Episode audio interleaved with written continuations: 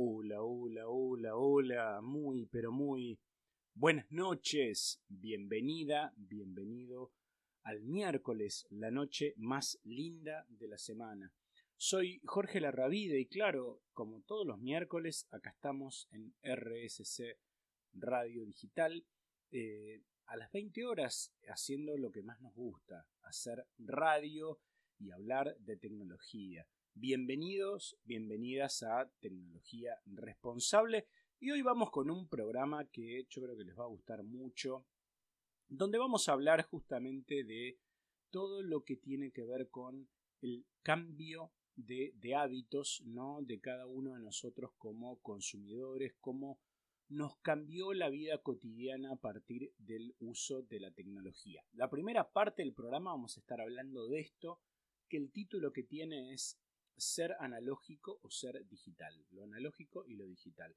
Y la segunda parte del programa te voy a contar novedades muy, muy interesantes del mundo de la tecnología. Así que si ya estás lista, listo, arrancamos, ¿eh? Muy bien, a fondo. Vivimos en un momento, ¿no? En el cual eh, cualquiera de nosotros, no importa la edad que tengamos, no importa el lugar donde vivamos, no importa ni siquiera el nivel socioeconómico en el que cada uno de nosotros está, eh, estamos en un momento donde estamos usando la tecnología a pleno, ¿sí? Eh, y para los que no la están usando tan a pleno, la están usando mucho, pero mucho más que años atrás, ¿sí? En algún otro programa te conté este, de un proceso que fundamentalmente se vivió muy fuertemente en el 2020 cuando arrancó la pandemia, siguió una parte del 2021 y seguimos este, embalados en eso que tiene que ver con la aceleración de lo digital. aceleración de lo digital te diría que es la única este, o de las pocas este, cosas que tienen una consecuencia positiva con la pandemia porque los cambios este, en el uso de la tecnología que podrían haber tardado cinco años o más este, en este contexto fueron cambios que se hicieron en un año o en un año y pico. Por eso vamos a empezar a hablar, este, y lo vamos a continuar en otros programas, entre la diferencia entre ser analógico y ser digital. Y esto es cómo nos cambió cómo nos transformó la vida cotidiana a partir del uso de la tecnología. Pero ojo, déjame que te haga una aclaración. El que vos uses, porque por ahí me decís, sí, la rabia, pero yo uso el celular todo el tiempo, yo tengo aplicaciones, lo uso para mirar si llueve, la temperatura, para esto, para el otro. Bueno, el que uses tecnología, el que uses plataformas digitales, no es lo mismo que ser digital, ¿sí? Eh, ¿Y por qué no es lo mismo? Me estás preguntando del otro lado y me lo estás preguntando ahora por redes sociales en arroba Jorge Larravide con doble R y con B corta en Twitter y en Instagram. Eh, para ser digital necesitamos una mentalidad nueva, ¿no? Una manera de pensar distinta, diferente, frente a problemas comunes, ¿no? Decíamos que han cambiado muchas costumbres y nuestro modo de hacer las cosas. Así que bueno, vamos a ver algunos de estos cambios y dependiendo de la edad que tengas te eh, vas a ver que algunas cosas las viviste y otras las vas a escuchar como insólitas, como que es la primera vez que escuchas hablar a alguien de eso. Primero hablemos de viajar en colectivo y pagar el boleto. ¿sí? Hace unos años atrás te voy a contar, para los no tienen mi edad y son mucho más jóvenes, este, muy jóvenes.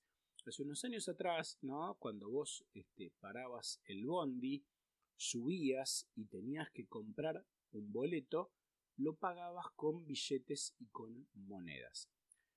El chofer que manejaba el colectivo, y acá te aclaro que los colectivos de antes no tenían caja automática como estamos acostumbrados no solo en los colectivos que hay ahora, sino también en los, en los autos que usamos. En los autos particulares muchos tienen caja automática. Sino que el señor que manejaba, el chofer que manejaba, además de hacer los cambios, frenar, abrir, cerrar la puerta, tenía que vender los boletos. Los cobraba y daba el vuelto. ¿Qué eran los boletos? Me decís vos, ¿qué, boletos? Bueno, los boletos eran unos papeles que venían en un rollo de colores, ¿no? que había distintos según la tarifa, porque esto obviamente dependiendo a dónde ibas, qué tan lejos ibas, era el boleto que pagabas, y los boletos tenían un número, ¿sí?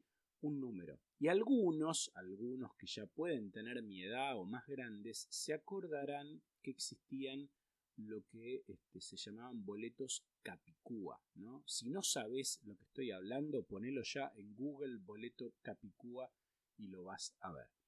Estos boletos estaban adentro de una especie de caja de metal, ¿no? Y el chofer del bondi cortaba el boleto. Este era el nombre que tenía, cortar el boleto. Entonces vos le pagabas el boleto y pasabas. Años después, ¿sí? pasamos a las monedas, ¿no? Este, y las primeras máquinas que eran con monedas, ¿no? Este, hasta que se armó un lío tremendo porque había que tener un montón de monedas y cambio para poder viajar. Así que de la mano de la tecnología, años después, y también ya hace un rato, llegaron las tarjetas SUBE, ¿sí? El sistema único de boleto electrónico. Las tarjetas SUBE son tarjetas sin contacto, ¿no? Tarjetas por proximidad.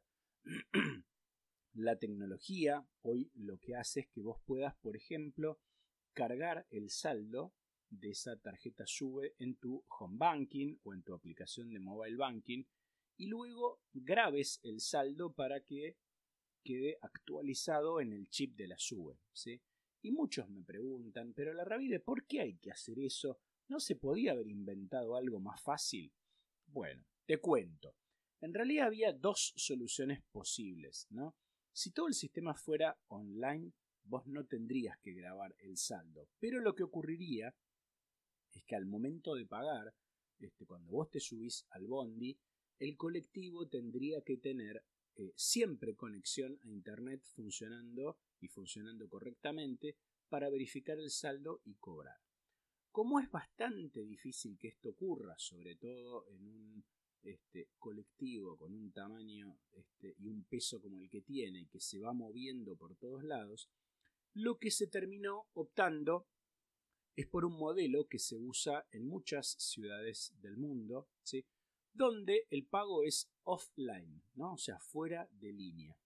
Y para que sea offline, entonces, este, lo que tiene como ventaja es que el pago es muy rápido, no demoras nada, es instantáneo, y para lograr esto, el saldo tiene que estar guardado en la tarjeta. Hay una buena noticia que por ahí vos me ya lo sé porque ya lo uso, y por ahí este, te enterás ahora y te sirve. Hay una aplicación que vos podés descargar gratis del store que se llama Carga Sube. ¿sí? Carga Sube. Si vos tenés un celular que tenga tecnología sin contacto, que tenga tecnología de proximidad NFC, ¿sí? vos podrías, por ejemplo, con tu celular hacer la transacción de carga en tu mobile banking y después con la aplicación Carga Sube podrías grabar el saldo en tu tarjeta Sube. ¿Qué tema, eh? Bueno, no te me muevas de ahí, vamos a hacer la primera pausa, escuchar unas lindas canciones y ya venimos con más tecnología responsable.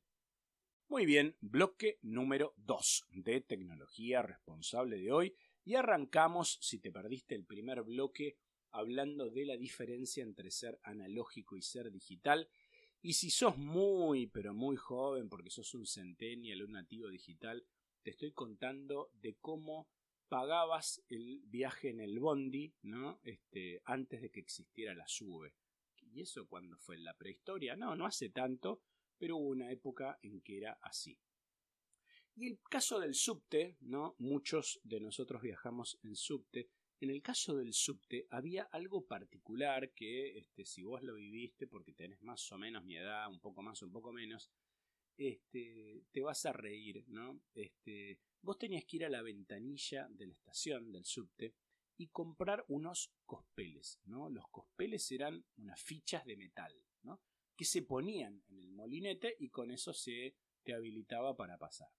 Yo ya sé que si vos sos un nativo digital, este, no tenés ni idea de lo que estoy diciendo, ¿no?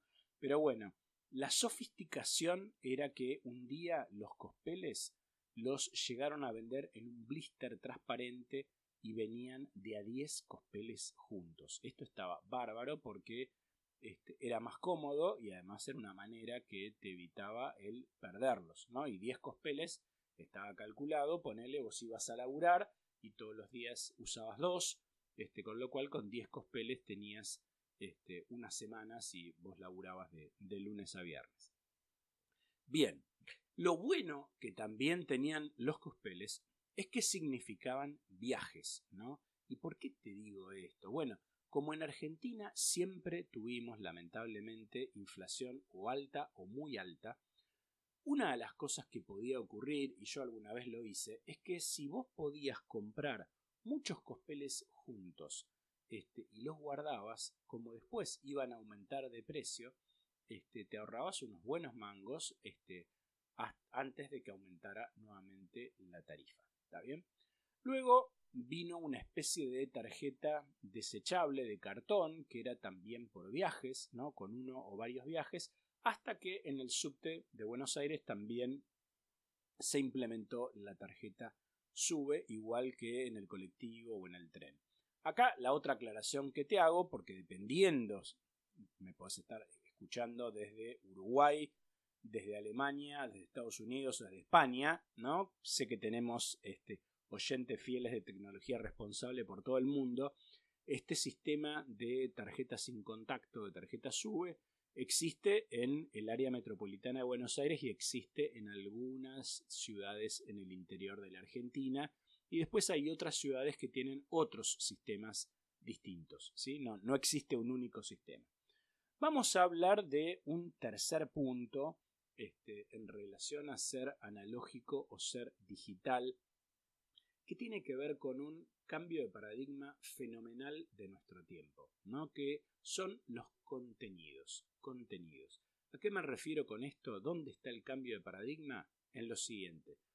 Pasamos de tener ¿no? una programación de contenidos, es decir, que había una persona, no sé, un director de un canal de televisión o un director de radio, este, o un director de un diario, ¿no? donde este, definía los contenidos que este, se iban a ver en qué horario, ¿no? como una grilla de horarios con, con cada cosa, donde lo ibas a poder ver.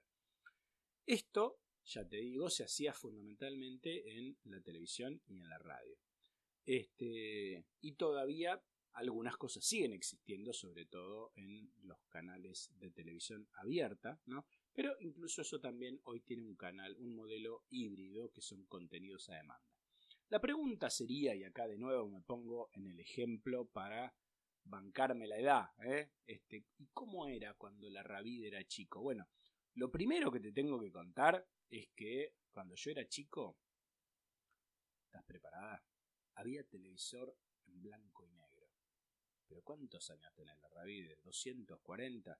No, no, no, para nada. Eh, no te creas que el televisor este, en color tiene tantos años. Ahora te voy a contar. Cuando yo era chico había un televisor en blanco y negro. Había cinco canales y por eso que te contaba del tema de los contenidos y la programación de contenidos, eh, ver un programa infantil no es como este, ahora que vos ponés, tenés un montón de canales infantiles y si a tu hijo, a tu sobrino, eh, a tu hermano, este, querés que se entretenga este, con algo, se, lo prendés y puede estar este, en cualquier horario del día viéndolo. En ese momento había un horario para, porque solo había cinco canales, había solo un horario para ver un programa infantil. ¿Está bien? Luego, años después, llegó la televisión a color, ¿no? Había una este, gran locutora y gran presentadora y gran periodista en esa época que se llamaba Pinky, ¿no? Lidia Satraño Pinky, y que hizo, este, pronunció la famosa frase Señoras y señores, he aquí la televisión a color. ¿no? este, presentó la bandera celeste y blanca y esto estaba en pantallas enormes. Y todo esto fue la primera transmisión a color en la televisión argentina. Y ya te digo, hace años, pero tampoco es que hace tantos. Esto pasó el primero de mayo de 1980. ¿Está bien? O sea que hasta el 30 de abril de 1980 tenías televisor en blanco y negro. ¿sí? Es más, lo que hoy es la televisión pública, en ese, el canal 7, en ese momento se llamaba ATC justamente porque el nombre significaba Argentina Televisora Color. Y el nombre se le puso justamente para resaltar que ahora la televisión era en color. Y por supuesto, esto fue la primera vez que la tecnología permitió transmitir a color. Después, el cuándo llegó a cada casa dependía, por supuesto, de cada familia y cuándo se pudo comprar por primera vez un televisor a color, ¿no? que costaba mucho más caro que un televisor en blanco y negro. Yo me acuerdo que en mi caso, ¿no? el televisor a color apareció en mi casa para el año 1982, ¿no? El Mundial 82 que se jugó en España, que Italia fue campeón del mundo y que Argentina no jugó para nada bien, ¿sí? Este, pero bueno, la televisión digital llegó primero de la mano de televisión por cable, ¿no? Y primero pasamos de 5 canales a unos 40, 50 y después a 80 y a lo que, tenemos hoy.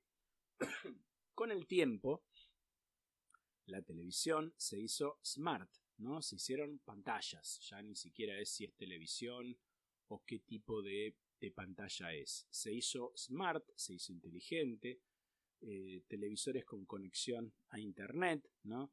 Y con un uso mixto entre canales de televisión abierta, televisión por cable y contenidos de YouTube o de Netflix o de Amazon Prime o de las plataformas propias de los operadores, ¿no? Como puede ser Flow de Cablevisión o Telecentro Play de Telecentro. Así que bueno, cómo nos cambió la vida la tecnología, ¿eh? Este, y nos hizo menos analógicos y más digitales. Nos vamos a hacer una nueva pausa, escuchar unas lindas canciones y ya volvemos con más tecnología responsable. Muy bien, bloque número 3 de tecnología responsable de hoy. Y ahora, viste que me escuchaste toser, hace un ratito.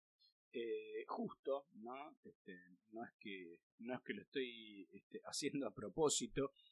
Eh, justo el otro día leía algo nuevo que permite este, investigar o que permite hacer Google en relación a la tos y los ronquidos. ¿eh? Ojo, presta atención. Bueno, ya en otras oportunidades en tecnología responsable te conté que la tecnología nos permite usar aplicaciones en el celular para mejorar nuestra calidad de vida, ¿no? Esto es lo que hay una corriente que se llama well-being, ¿sí? Google trabaja este, en dos nuevas funciones que detectan la tos y los ronquidos, ¿sí? Tienen una aplicación que se llama Google Health Studies, ¿sí? sería estudios de la salud de Google, para ofrecer a los usuarios datos sobre la calidad de tu sueño, o sea, qué tan bien dormís, ¿sí? Y esto es una opción que va a llegar a dispositivos, por supuesto, que usan Android, que son este, los de la plataforma vinculada con Google. Bueno, la cuestión es que la plataforma de actividad física Google Fit ¿sí? amplió en marzo del 2021 sus funciones con la inclusión del registro del ritmo cardíaco, ¿no? de la frecuencia respiratoria de los usuarios a través de la cámara de sus dispositivos móviles. ¿Sí? Eh, acá esto también te lo aclaro, por ahí vos me decís, bueno, yo tengo un smartwatch que tiene estas funciones o tengo una banda fit por ahí de otra marca este, que tiene estas funciones para medir la frecuencia cardíaca y para, este, para, para poder este, tomar mis parámetros de salud. Bueno, la empresa Google mantiene su apuesta por incluir nuevas funcionalidades del ámbito de la salud dentro de los dispositivos. ¿Está bien? Y en esto va a aportar una herramienta para que los usuarios puedan tener más información sobre calidad del sueño. ¿Está bien? Bueno, eh, algo que salió publicado hace poco dice que eh, la aplicación 2.0 del Google Health Studies llegó este, de la mano de un nuevo estudio del eh, impacto de los móviles en la salud mental. Dentro de esta revisión, el medio apunta a que varios fragmentos de código adelantan un estudio de recolección de audio durante el sueño, ¿sí? que solo está disponible para empleados de Google. Es una prueba de lo que se llama generalmente Friends and Family, que se hace con amigos este, o amigos o familia, sería porque en general se, aplica a este, las personas que trabajan en la empresa. Google explica que su equipo de detección de salud está trabajando activamente para llevar un conjunto avanzado de capacidades de detección y algoritmos a los dispositivos Android con el objetivo de brindar a los usuarios una visión significativa de su sueño. ¿Está bien? La recolección de los datos de audio apunta a nutrir los sistemas de inteligencia artificial con el fin de que puedan procesar la información. Para hacerla corta sería eh, hay algoritmos que se van a aplicar para monitorear el sueño de cada usuario en busca de tos o en busca de ronquidos nocturnos, ¿no? Si sos de las personas que roncan cuando duermen, ¿sí? pero preservando la privacidad del dueño del dispositivo. Y acá, este, un dato también para agregar es que en 2020 Google lanzó una herramienta que se llama Bedtime, ¿no? Esto sería hora de acostarse, eh, en Google Clock. ¿sí? Que esto funciona con bienestar digital también para estimar el tiempo que se pasa en la cama. No te me muevas de ahí, vamos a hacer la última pausa y ya venimos con más tecnología responsable, claro. Muy bien, cuarto y último bloque de tecnología responsable de hoy. Qué lindo programa, ¿eh? Me encanta, me encanta. Ojalá que a vos también te guste, la estoy pasando bárbaro esta noche de miércoles. Eh, hablamos de ser analógico y ser digital los primeros dos bloques. Recién te conté algunas novedades eh, usando tecnología para monitorear nuestra salud, nuestra tos y nuestros ronquidos. Eh, y ahora te, también te voy a mencionar otra cosa en relación al cuidado de nuestra salud con el uso de tecnología. ¿sí? Eh, también los celulares pueden ayudarnos a prevenir enfermedades cardiovasculares ¿sí? este, y problemas con la presión arterial. Hay aplicaciones gratuitas en Android. Hay una que se llama Blood Pressure Rank. ¿no? Blood Pressure Rank pero hay, hay varias, ¿no? Esta yo la conozco, la, la, uso, la pruebo, incluso hasta la he comparado este, tomando la presión al lado del médico para ver si, este, si medía bien y medía bárbaro, ¿no? El médico diciéndome, no creas en lo que te va a decir el celular, este, porque no es lo mismo que te tome la presión yo, y, y daba lo mismo, daba igual. Bueno, eh, esta aplicación ¿no? lo que permite es solamente seleccionando género masculino o femenino, ¿no? tiene un lector de huella dactilar, entonces vos lo que tenés que hacer es mantener este, presionado sobre la pantalla tu dedo ¿no? por aproximadamente unos 10 segundos ¿sí? y es este, capaz de darnos un registro bastante exacto de nuestra presión arterial y de nuestra frecuencia esto, por supuesto, si vos sos una persona que necesita tener un monitoreo muy específico, este, porque corres alguna clase de riesgo por estos temas, bueno, hay infinidad de dispositivos, hay varios dispositivos que te permiten tomar la presión y la frecuencia cardíaca este, que se ponen en la muñeca o se ponen en el dedo, lo que sea, ¿está bien? Que se ponen en el brazo. Bueno, como te contaba este, en el bloque anterior, ¿no? también hay smartwatch o bandas fit. Una banda fit, si nunca la viste, es como si fuera un pequeño reloj muy finito, como un pequeño reloj digital de muñeca, que también, además de darte la hora, te puede leer variables similares, ¿no? Como la frecuencia cardíaca. Este, yo tengo una que este, tiene hasta sensores de estrés. Este, también te puede medir, parecido a lo que hablábamos antes respecto de la tos y los ronquidos, te puede medir la calidad del sueño. Bueno, tiene una cantidad de cosas. La cuestión es que todo esto sirve para usar justamente la tecnología en monitorear tu salud. ¿sí? Bueno, Google informó también que los micrófonos, recién hablábamos de los micrófonos usándolos para este, escuchar la tos o los ronquidos. ¿no? En este caso es usar el micrófono del celular para ayudar a monitorear corazón y prevenir problemas cardíacos. ¿sí? Esta es una de las novedades que anunció este, Google ¿no? en un evento donde estaba presentando el Google Head Checkup, ¿sí? donde se dieron a conocer nuevas áreas de investigación vinculadas a la inteligencia artificial. Entonces, los micrófonos integrados de un smartphone pueden registrar los sonidos del corazón persona, de cualquiera de nosotros, cuando se lo coloca sobre el pecho. ¿Está bien?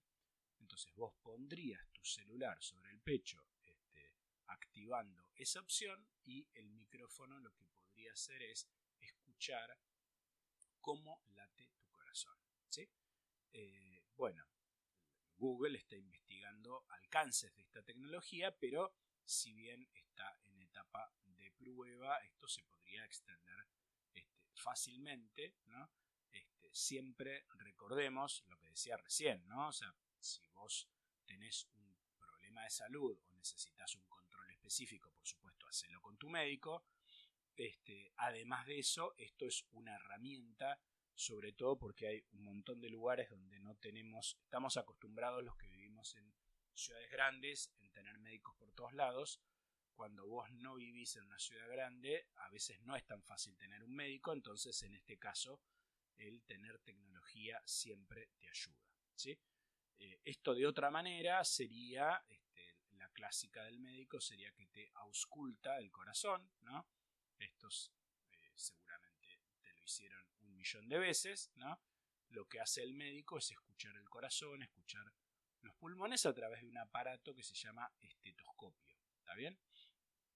Que el médico se pone como unas especies de auriculares, este, antiguos pero bastante interesantes y tiene como una especie de sensor que lo que hace es amplificar el, sonido. Bueno, esto es lo que en cualquier este, examen físico de rutina te pueden hacer. Y esto, te decía, se puede hacer ahora con este, un celular, se puede este, desde identificar temas de ritmos del corazón a temas de algún problema en una válvula cardíaca, este, porque justamente esta tecnología este, a través de los micrófonos puede dar este, un diagnóstico temprano, ¿no? si es que se detecta alguna cosa irregular. Pero, nada, la realidad es que eh, siempre, siempre vas a consultar a tu médico. Esto no reemplaza el que consultes a tu médico. Lo que hace un smartphone, en todo caso, es el poder, si estás en zona alejada, el poder tener como una herramienta adicional de, diagnóstico este, por, algo que pueda surgir. ¿Qué programa, eh? Hablamos de ser analógico, hablamos de ser digital, hablamos de tecnología aplicada a la salud. Ojalá que te haya gustado. A mí me encantó, me encanta hacer radio, me encanta hablar de tecnología, me encanta que vos estés del otro lado escuchándome este y todos los miércoles. Así que bueno, nos, nos vemos, nos escuchamos el próximo miércoles a las 20 horas acá en RCC Radio Digital. Escucha cosas buenas cuando hagamos más tecnología responsable. Nos vemos. ¡Chao!